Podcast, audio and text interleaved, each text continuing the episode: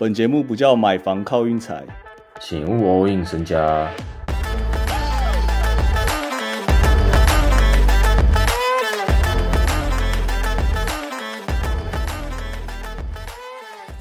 今天又是我运财 KD 一夫当关。开头一开想先讲啊，原来 Draymond Green 有在追求一个历史地位哦，各位 Rashid Wallace 之前活塞的那个保有目前 NBA 历史纪录被驱逐出场二十九次第一名，然后目前 Draymond Green 是落居第二。我不知道他心态是什么，但我感觉他好像真的有想要追逐这个历史第一的位置，不然很多行为真的都很奇怪。然后他在场上就他在场上的表现真的就只想要被赶出去而已。对，稍微就跟大家提一下，我们昨天聊的，再补充一点，我自己就会想说，到底为什么他的脾气这么不受控？啊，如果他是要追求这个历史地位的话，好像就情有可原。好，再来再跟大家提倡一下我们群主的功能，好不好？麻烦大家多加入群组，多多讨论，我拜托大家，这是真的，我就很想要在比赛中间跟大家有互动，这样。然后我这礼拜因为状况真的比较好关系，我也有一直在推场中这件事。啊，我场中我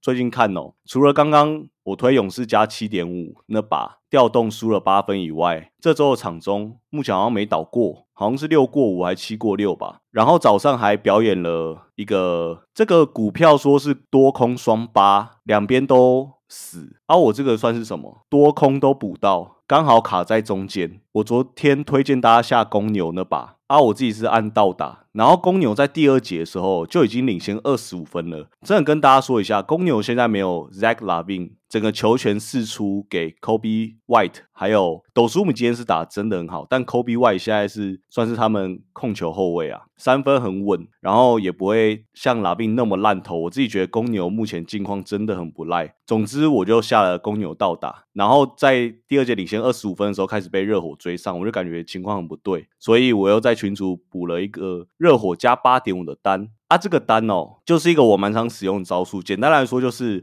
你倒打的赔率绝对比两倍还要高，就是二点多，然后你受让正常赔率这样子情况下，你有可能就会输一单。但你输的那一单，以赔率来算的话，你其实赢的是水钱，你还可以赢水钱，然后你也可以躺着看球，就是非常安心。然后如果你真的两个都过的话，就像今天这样，这个我到时候再想想这个招式该怎么称呼，反正就是两边都中，多空都中，这样公牛既到达，然后热热火受让又过。这一招，我觉得大家可以看球看到，就是觉得有点抖抖的时候就用一下，因为真的很也很多到达的场哦，是你前面领先，你看得很舒服，但后来比较强的队，他状况状况又调整回来了，然后最后到达又没过啊，这时候你有多按收让的话，哎，你就赢了。下保险啊，这个我去年就有稍微提过，然后我今年第一次再跟大家提一下，反正重点就是我还是希望大家可以加入群组，好不好？跟我们讨论，对，然后时不时我也会在里面抽球员卡。啊，第二件事情。我上一集就说要跟大家讲，目前开季打了差不多四分之一吧，跟大家分享一下那个，简单讲就是开季的干爹是谁啦，哪几队啦？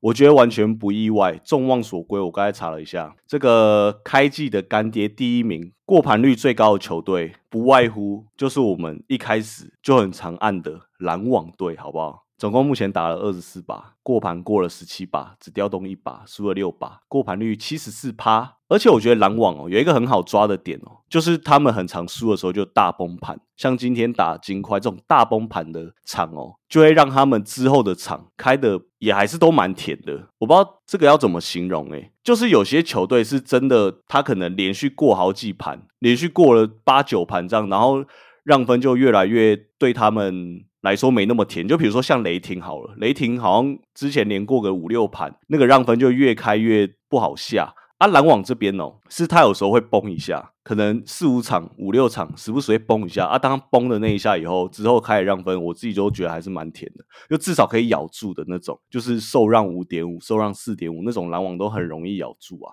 甚至是到达。对，篮网是在我入草班第二集的时候就有跟大家说，篮网已经是我们开季的干爹，然后目前还是如此强势。啊，第二名是魔术队，这对我们比较少碰。然后魔术我可能会开始反下哦，因为之前哦他们太多主场了，因为他们主场蛮强，客场我不知道。然后再加上 Ben Carol 好像受伤了，这件事大家注意一下。然后第三名目前是火箭，哎，伊梅乌多卡真的厉害。火箭我自己是没什么按啊，因为火箭已经一下就开始开让分，而且是高让分，那种让七点五的那种我就不喜欢按啦。火箭就是已经被很看好，然后还是可以强势过盘，因为他们防守真的太强了。然后再来是七六，这个我也没按，就跟刚才一样情况。然后我自己觉得七六好像乍看之下赛程都很软诶，我怎么一直看到他们在对活塞跟巫师啊？到底是怎样？目前 M B M V P 排行榜第一名，我觉得有一个原因就是因为他一直在刷弱队啊，他只要一刷弱队就真的是随便乱砍四十几分。然后目前第五名是那个啦，奥克拉荷马雷霆队，这个不意外，这个不意外。再是鹈鹕跟灰狼六嘛，差不多这样。前八名我就讲前八名嘛，目前倒数三名哦，倒数四名好了，我们几乎没再碰啦。一个是老鹰哦，老鹰好像有，但好像也有在按他对家。然后另外一个是活塞，活塞这个我们从第三场以后就没再碰啦，没什么再碰啦。然后再马刺我们也没什么在碰。啊，再灰熊，对，差不多就得这德性啊。开季差不多这个趋势啊，大家也不要觉得说，因为蒙特卡罗理论，所以你诶一直在很下面的之后就会调整回来。这件事我们好像去年就稍微看到哦，去年就是小牛跟那个谁热火两队就一直都在底下，然后他们也没有校正回归，说诶到时候让分就修正回来，就是他们下半季都过盘，完全没有这回事。尤其是热火，热火就完全一直躺躺躺躺了一年这样，就为了就是季后赛。有些球队就就是这样啊，但是一定。还有很多之后会，我觉得会蹦出怎么讲？本来就干爹会一直变化啊，我之后再帮大家盯一下。最近我觉得两队真的很不赖，然后我也有在推会员，我也有在推，一个是爵士队，就一整个都很团队啊。然后再来就是公牛，也是打打起来就是特别团队，跟开季的球风有点改变。对，差不多这个样子。我们来推一下明天比赛啊，明天有一把哦我自己觉得蛮甜的，然后再加上那一队主场有够狠，塞尔主场让五点五魔术，这把我有点像想下塞尔哦。这个盘看起来蛮甜的，但我感觉应该蛮多人会蛮看好魔术的。不过我给大家几个理由，第一个是好啦，背靠背，然后明天有可能塞尔有些人不会上，可能 Porzingis 那些不会上，所以他开让五点，我觉得情有可原。